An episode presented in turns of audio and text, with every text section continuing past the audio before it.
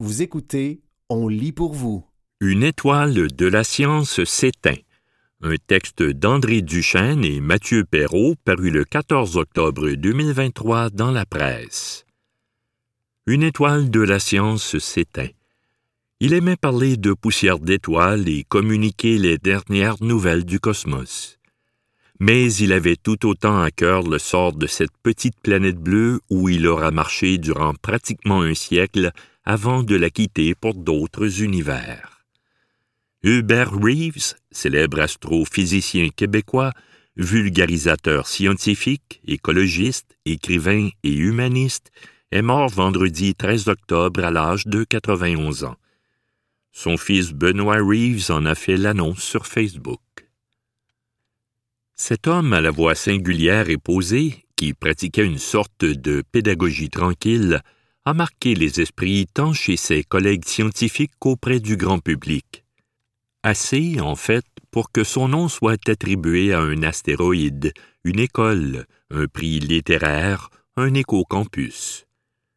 Né le 13 juillet 1932, Hubert Reeves a grandi à Léry, autrefois Bellevue, petite communauté à l'ouest de Châteauguay baignée par les eaux du lac Saint-Louis, un renflement du Saint-Laurent en face de l'île Perrault.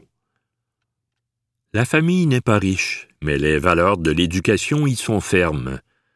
Dans ses mémoires, Je n'aurai pas le temps, paru en 2012, M. Reeves raconte ses premiers émois scientifiques lorsque son père arrive un jour avec les douze volumes de l'Encyclopédie de la jeunesse.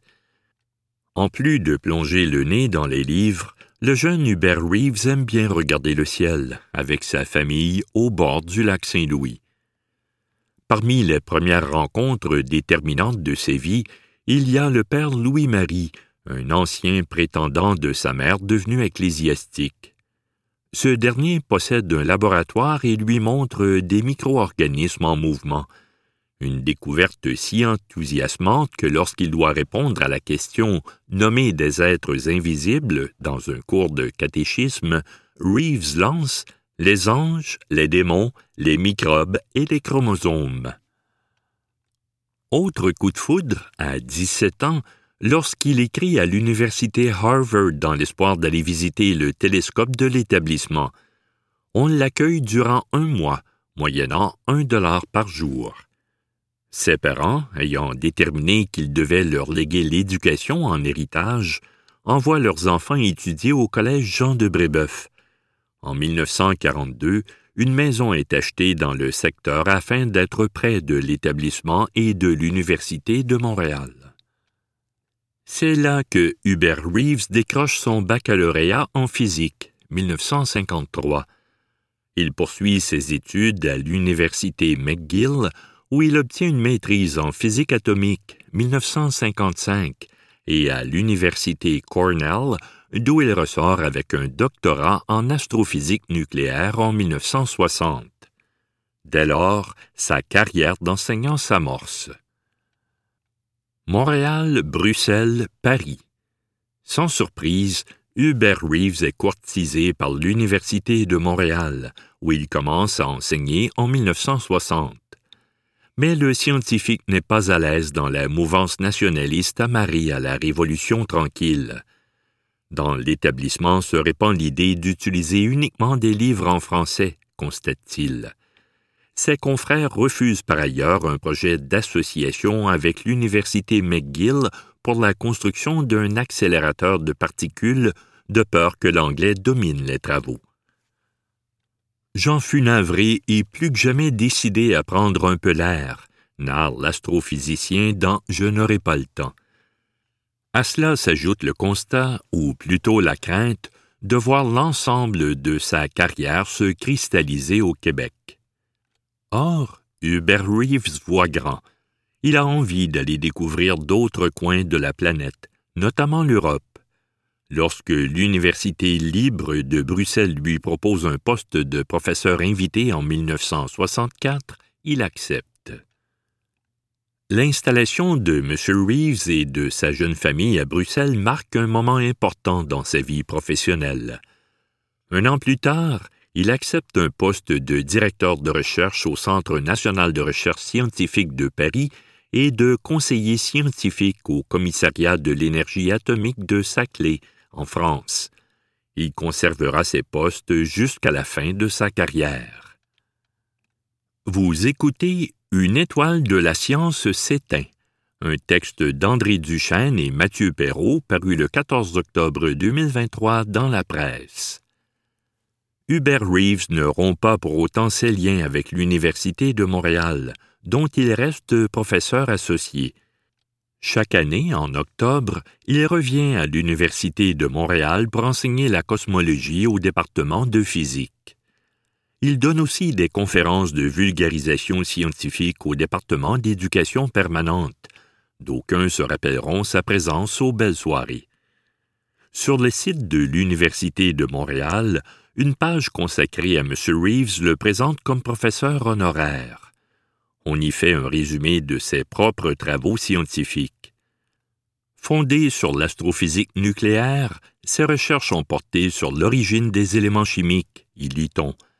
Il a également réfléchi sur l'origine du système solaire, celle de l'univers et la cosmologie. M. Reeves s'est aussi intéressé à la nucléosynthèse, soit le processus responsable de la formation des noyaux atomiques à des moments précis dans le développement de l'univers. Quand j'ai commencé à faire mon doctorat, on avait l'idée que les atomes viennent des étoiles, mais il fallait dire de quelles étoiles. Il s'agissait de pouvoir identifier et dire quel type d'atomes des éléments du tableau périodique provenaient de quel type d'étoile, résume-t-il dans une entrevue à Radio France. Au début de sa carrière, il signe d'ailleurs deux ouvrages sur le sujet, Stellar Evolution and Nucleosynthesis et Nuclear Reactions in Stellar Surfaces. Vulgarisateur et environnementaliste. On pourrait s'étendre encore longtemps sur les recherches scientifiques de l'astrophysicien. Mais ce dernier, faut-il le rappeler, a fait sa marque dans le grand public avec son travail exemplaire de vulgarisation scientifique et son engagement pour la sauvegarde de l'environnement et de la planète. Outre par les conférences, M. Reeves affine son travail de vulgarisation en prenant la plume pour écrire des ouvrages sur des sujets qui le passionnent. Patience dans l'azur, Poussière d'étoiles, Dernières nouvelles du cosmos, et d'autres qui l'inquiètent. Ainsi, Mal de terre, ouvrage écrit avec le philosophe et sociologue Frédéric Lenoir, se penche sur les effets du réchauffement climatique. Les interventions de M. Reeves en faveur de l'environnement sont nombreuses et ont pris plusieurs formes. En 2000, il devient par exemple président du Rassemblement des opposants à la chasse, ROC, Association nationale française renommée depuis Humanité et Biodiversité. Il occupe ce poste jusqu'en 2015 pour ensuite en devenir le président d'honneur. En octobre 2005, de passage à Montréal, notamment pour une conférence avec David Suzuki, le scientifique indique en entrevue à la presse qu'Hydro-Québec ne devrait pas rénover la centrale nucléaire Gentilly précisant qu'on ne peut cesser le nucléaire du jour au lendemain, car la dépendance en électricité de certains pays, dont la France, repose beaucoup sur cette ressource énergétique, il déclare Il faut axer les investissements sur l'éolien et le solaire et se débarrasser du nucléaire le plus vite possible. Quelques années plus tard, dans le documentaire Compteur d'étoiles de la réalisatrice québécoise Yolande Cadrin-Rossignol, Hubert Reeves rappelle que si l'humanité disparaît, ce sera en raison de ses propres agissements.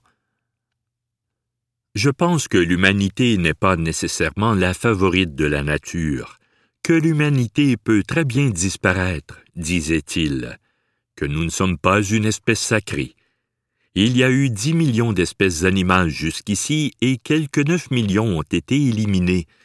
Nous ne sommes pas l'espèce élue, comme on l'a cru pendant longtemps. La nature peut très bien se passer de nous. Elle ne nous éliminera pas. C'est nous qui pourrions nous éliminer. et si nous nous éliminons, la nature ne fera pas particulièrement un deuil. Elle continuera à développer d'autres espèces en espérant que ces espèces seront plus en mesure de se préserver et de ne pas se laisser détruire. Enfin, Hubert Reeves était un grand amateur de musique et a prêté sa voix comme récitant ou commentateur à de nombreuses œuvres, notamment Pierre et le loup de Prokofiev, Ma mère loi de Ravel et même Winnie the Pooh, Milne Barab. Ses nombreux ouvrages destinés aux enfants témoignent aussi de son désir de transmission. Vous écoutez Une étoile de la science s'éteint un texte d'André Duchesne et Mathieu Perrault paru le 14 octobre 2023 dans la presse. Honneur. Au cours de sa longue carrière, Hubert Reeves a reçu une constellation de prix, de titres et d'hommages. Dès le 27 mai 1983, l'Université de Montréal lui décerne un doctorat honorifique. D'autres universités lui emboîteront le pas.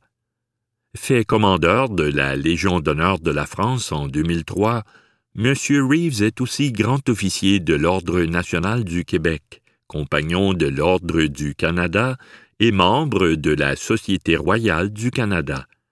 La ville de Léry lui a aussi remis le titre de citoyen d'honneur. Parmi les nombreuses récompenses qu'il a remportées au cours de sa carrière, Citons le Grand Prix de la francophonie remis par l'Académie française en 1989, le prix Albert Einstein en 2001, remis par le Conseil culturel mondial, et le prix Samuel de Champlain de l'Institut France-Canada en décembre 2002. Toute sa vie, Hubert Reeves a continué à nourrir son insatiable curiosité. Dans l'ouvrage 80, 90, 100 à l'heure, que nos collègues Alexandre Sirois et Judith Lachapelle consacrent à des octogénaires et des nonagénaires inspirants, y confiait se lever parfois la nuit pour lire ces chères revues scientifiques. C'est comme une urgence de vivre, l'urgence de connaître ce fameux monde dans lequel on est débarqué. J'aimerais comprendre quel est le sens de cette vie, disait Hubert Reeves. Hubert Reeves est le père de quatre enfants, Gilles, Nicolas, Benoît et Evelyne, de son premier mariage avec Francine Brunel. Il est aussi huit fois grand-père, selon son site officiel, hubertreeves.info. En 1990, il a épousé en deuxième noce la journaliste Camille Scoffier. Le couple vivait entre Paris et Malicorne, ferme de la région naturelle de Puiset dans le département de Lyon, au sud-est de la capitale. Les promenades de l'astrophysicien dans la nature de cette région, aussi associée à la femme de lettres Colette, lui ont inspiré l'ouvrage Malicorne, sorti en 1995. Dans le domaine éducatif, on note qu'à mi-chemin entre Besançon et Genève, la petite communauté de Champagnol a donné son nom à l'école élémentaire. C'est aussi le cas à Louvigny, dans la région du Calvados. À Montréal, l'école Fernand Seguin comprend un pavillon Hubert Reeves depuis 2006. Chaque année, la bourse Hubert Reeves est remise à des étudiants québécois pour promouvoir la recherche en astrophysique un prix Hubert Reeves qui récompense le meilleur ouvrage canadien francophone de vulgarisation scientifique, est aussi remis annuellement par l'Association des communicateurs scientifiques du Québec. Et quelque part dans le cosmos, sur une orbite héliocentrique passant entre Mars et Jupiter, se déplace l'astéroïde Hubert Reeves, 1999, découvert six ans plus tôt par l'astronome belge Eric Walter Elst depuis l'observatoire La Silla du Chili.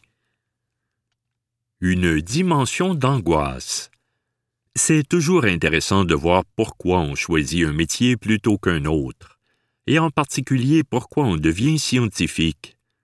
Je le vois par rapport à moi, par rapport à beaucoup de mes collègues. Il y a très souvent une dimension d'angoisse. Il vaut mieux savoir ce qui se passe que de ne pas le savoir. Il vaut mieux comprendre, explorer dans quoi on vit. Et le scientifique est celui qui a besoin d'explorer et en particulier de se rassurer, parce que ce monde dans lequel on vit, jusqu'à un certain point, peut être exploré, expliqué, relatait Hubert Reeves dans le documentaire Compteur d'étoiles de Yolande Cadrin-Rossignol. De la science à la vulgarisation. Jusqu'au début des années 2000, Hubert Reeves faisait régulièrement des visites au département d'astrophysique de l'Université de Montréal. L'astrophysicien Robert Lamontagne se souvient avec plaisir de ses discussions avec Hubert. Il avait eu dans les années 1960 et 1970 des contributions scientifiques remarquables à l'astrophysique, explique M. Lamontagne. Ensuite, il avait entamé une carrière de vulgarisateur et inspiré beaucoup de jeunes à devenir astronomes. Une bourse à son nom aide encore à ce jour des jeunes à faire des études supérieures en astronomie. Il y a quarante ans, le monde anglophone avait des astronomes vulgarisateurs, comme Carl Sagan. Mais en français, il n'y avait personne, dit M. Lamontagne. Il a occupé cette niche et est devenu une grande vedette. Il s'intéressait à la musique et à la littérature. Ça lui donnait un style assez particulier. Il parlait du cosmos avec poésie. Vous écoutez Une étoile de la science s'éteint, un texte d'André Duchesne et Mathieu Perrault paru le 14 octobre 2023 dans la presse. Son appui a facilité les grands projets du domaine au Québec, par exemple l'Observatoire du parc du Mont Mégantic, selon M. Lamontagne. Il n'était pas directement impliqué dans les projets, mais il écrivait des lettres d'appui. Son nom avait une importance. L'astronaute David Saint-Jacques a tenu à témoigner par courriel. J'ai eu le privilège de rencontrer quelquefois Hubert, qui a été un héros de jeunesse. C'était un géant intellectuel, un esprit à la fois scientifique et poétique, humble, généreux et passionné. Il est entré dans ma vie à l'adolescence quand mes parents m'ont offert Poussière d'étoiles. Comme tellement d'autres lecteurs, Hubert m'a ouvert l'esprit à la beauté de l'univers, et je lui en serai toujours reconnaissant. Comment ces livres plus environnementalistes, comme Mal de terre, ont-ils été perçus par ses collègues astronomes? Quand on s'intéresse à l'univers, il est normal de s'intéresser à l'avenir de notre planète, à sa santé, dit M. Lamontagne. Il n'était pas le seul parmi nous à avoir ces préoccupations. Le président sortant de la Société française d'astronomie, Éric Lagadec, de l'Observatoire de la Côte d'Azur, a pour sa part déclaré qu'Hubert Reeves a rendu cette petite planète perdue dans l'univers plus agréable et a salué un guide, un exemple, une personne exceptionnelle. Astronomie amateur. On perd la figure la plus importante de l'astronomie amateur des cinquante dernières années, estime Jasmin Robert, directeur de la Fédération des astronomes amateurs du Québec, FAAQ. C'est vraiment l'équivalent de Carl Sagan pour nous. Beaucoup de nos membres des années 1980 et 1990 sont devenus astronomes amateurs à cause de lui. M. Robert estime frappant que M. Reeves soit mort à la veille d'une éclipse partielle visible au Québec. C'est l'un des phénomènes astronomiques les plus connus. C'est une belle coïncidence. René Doyon, directeur de l'Observatoire du Parc du Mont Mégantic depuis 2007, a connu Hubert Reeves quand il était étudiant. Il revenait un mois faire des conférences et des colloques à l'Université de Montréal. C'était toujours très couru. M. Reeves a toujours appuyé l'Observatoire de M. Doyon. À un moment, en 2014, nous avions des difficultés financières et il nous a appuyés dans les médias. Ça a été déterminant. C'est notre père moral à tous. M. Reeves a par ailleurs fait don de son premier télescope, qu'il avait fabriqué lui-même à 14 ans avec des matériaux trouvés dans le garage familial, à l'Astrolabe, le pavillon d'interprétation de l'Observatoire du parc du Mont Mégantic. Bernard Malenfant, président fondateur de l'Astrolabe, a beaucoup fréquenté Hubert Reeves avec les années. Il nous avait donné 20 000 dollars lors de la campagne de financement de l'Astrolabe et avait accepté d'être parrain de la campagne de financement. M. Malenfant l'a connu en 1982, quand les enfants Reeves avaient passé un été à travailler à l'observatoire où M. Malenfant était technicien, puis davantage en 1985, lors d'un festival d'astronomie populaire qu'il organisait à l'Observatoire. Hommage. Sur les réseaux sociaux, des personnalités ont tenu à rendre hommage à Hubert Reeves. François Legault, premier ministre du Québec. Le Québec perd aujourd'hui un vulgarisateur hors pair, un astrophysicien de renom, Hubert Reeves a su trouver les mots pour nous faire comprendre l'humanité et l'infini. Il repart aujourd'hui comme il est venu, en poussière d'étoiles. La députée libérale Madouanika Cadette, de son côté, a salué un homme d'une humanité aussi vaste que les confins de l'univers, alors que le député péquiste Joël Arsenault a évoqué un phare pour l'humanité, une étoile au firmament des grands de ce monde, un sage et un grand Québécois.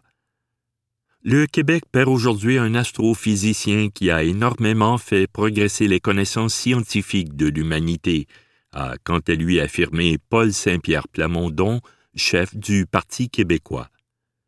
C'était Une étoile de la science s'éteint, un texte d'André Duchesne et Mathieu Perrault paru le 14 octobre 2023 dans la presse. Francis Dupuis-Déry. Écouter, comprendre et agir. Une entrevue réalisée par Isabelle Beaulieu, parue le 23 octobre 2023 dans la revue Les Libraires. Francis Dupuis-Déry est-il l'exception qui confirme la règle? Une chose est sûre, en tant qu'homme féministe qui ne craint pas de le dire, il est certainement un allié à la cause comme on aimerait en voir plus souvent. Cette saison, chez Remue Ménage, il fait paraître Halt Assassin et Les hommes et le féminisme, deux ouvrages qui ne font pas de quartier aux pourfendeurs des droits des femmes et qui établissent leurs assises de manière à convaincre les plus endurcis d'entre eux. Dans votre essai Althusser, assassin, vous démontrez que lorsqu'un homme tue une femme, non seulement le discours médiatique évacue-t-il l'aspect social et politique de la violence des hommes contre les femmes, mais il a une lourde tendance à diriger les projecteurs sur le meurtrier plutôt que sur la victime. Cela a pour effet d'invisibiliser la victime, tandis que le meurtrier, auquel on accole presque automatiquement la thèse du trouble psychologique, se trouve déculpabilisée. Selon vous, qu'est-ce que cette attitude permet de mettre en lumière sur notre société? Les féministes ont montré que les hommes célèbres, mais pas seulement, tuant leur conjointe ou ex-conjointe, jouissent d'une prime d'empathie. En crise, dit-on, ils auraient perdu le contrôle. Or, j'ai entendu la sociologue Mélissa Blais, spécialiste de l'attentat à Polytechnique en 1989, voir son livre Jaillit les féministes, remue-ménage, rappeler qu'ils ont en réalité imposé leur contrôle de la plus violente des manières. Elle note aussi que les femmes souffrent également dans notre société, comme vous le savez bien, y compris de peine d'amour mais elles n'en font pas un prétexte pour assassiner leur ex-conjoint. Au Québec, les violences conjugales masculines sont bien plus répandues, violentes et meurtrières. C'est un fait social. Althusser et ses proches ont repris la thèse de la folie pour expliquer le meurtre de sa conjointe, Hélène Legotien. Or, il l'a tuée alors qu'elle voulait le quitter, comme c'est si banal pour les féminicides. l'élite culturelle parisienne a préféré le défendre en plaidant sa folie, le présenter comme une victime souffrante et même encenser son autobiographie, pourtant qu'une justification pathétique et révoltante du meurtre par la folie. Votre livre, Les hommes et le féminisme, apporte des propos réflexifs euh, sur la part d'engagement des hommes à l'égard de leurs consoeurs. Que répondre à un homme qui, à brûle-pourpoint, affirme que l'égalité est atteinte et que le féminisme n'a plus lieu d'être? L'inégalité s'évalue aisément en regardant au sommet de l'État et des institutions les plus influentes. Grandes fortunes et entreprises, organisations religieuses, médias, universités, sport, police et bandes criminelles. On y trouve en majorité des hommes. Qui a plus d'argent? Les hommes en général. De meilleurs salaires avec peu d'études? Les hommes dans la construction, par exemple, quittant même l'école pour ces bonnes jobs. À l'inverse, qui travaille gratuitement dans le couple et la famille? Surtout les femmes et les mères, pour les hommes et le reste de la famille, et parfois la belle famille. Qui exerce la violence sur qui? Et a peur de qui dans la rue, au travail, chez soi, et d'être blessé et tué chez soi? Je vous laisse deviner. Malgré les avancées du féminisme, le Québec n'est pas égalitaire.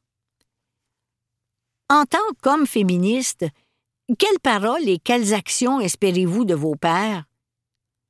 Il faut éviter de penser que notre première idée au sujet des hommes et des femmes est géniale et qu'aucune féministe n'y a pensé. Il faut donc apprendre des féministes, ce qui est si facile avec tous ces livres, vidéos et autres formats de partage de leur voix. Je pense sincèrement que, sans le féminisme, un homme ne se comprend qu'à moitié.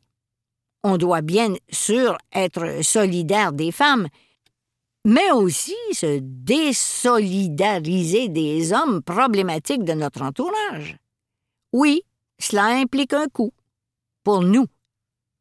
C'était Francis Dupuy-Derry. Écoutez, comprendre et agir. Une entrevue réalisée par Isabelle Beaulieu, parue le 23 octobre 2023 dans la revue Les Libraires.